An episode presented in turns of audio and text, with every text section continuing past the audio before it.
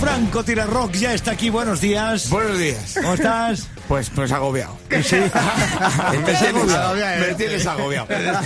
¿Yo por qué? No me dejas disfrutar de los temazos. Sí, hombre.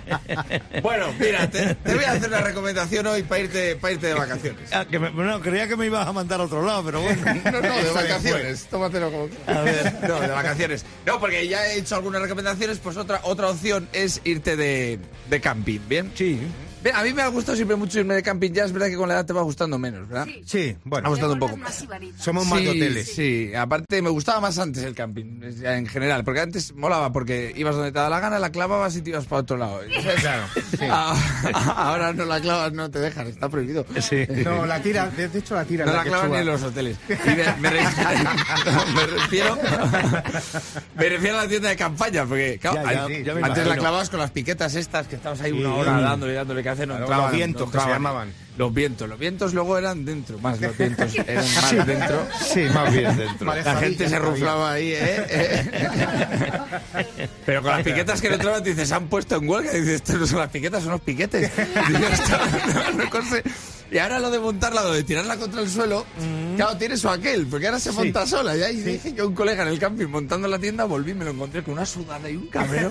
es mentira, no se monta sola. ¿No? Digo, ¿por qué? Dice, porque llevo un media hora tirándola contra el suelo. Digo, pero que, que estás tirando una canadiense de toda la vida. Estaba botando la tienda a la gente en el camping mirándole como diciendo, ¿le dejamos un balón?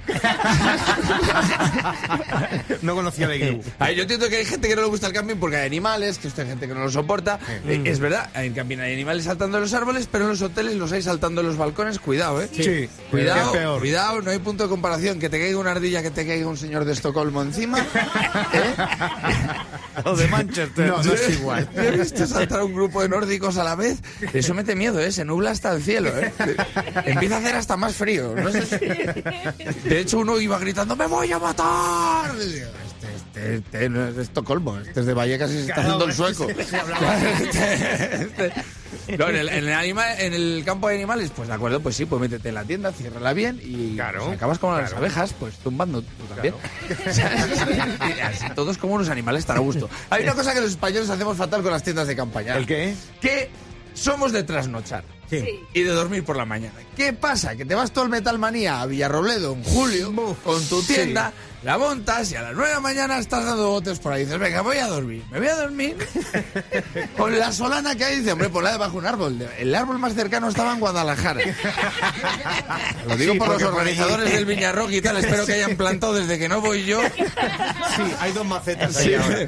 yo cuando iba plantamos muchos pinos, pero espero que hayan plantado árboles de verdad, porque aquello es un que amanece, te metes en la tienda, se produce un efecto invernadero que dices, como me rufle, estalla la tienda. O sea, es un efecto invernadero de verdad, que, que yo tenía un tomate en el, en el calcetín, me salió una parra entera, o sea, vino, vino gente de elegido a recolectar. O sea, yo, yo me he ido a dormir con un tío súper salado y me he despertado con un pavo sin sal. O sea, te lo juro, los muslos hechos jamón york, te lo juro de decir, ¿cómo puedo estar en el Metalmanía y estar más cocido por la mañana que por la noche? ¿sabes?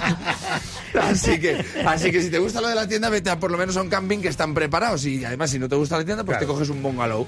Ah. Y dice, pero es muy caro. No, no, los hay baratos. ¿Sabes cómo se llaman? Los bungalow cost. Así que lo del camping en el fondo mola. Solo para que pasa que te lo tienes que montar bien. Claro, tú solo.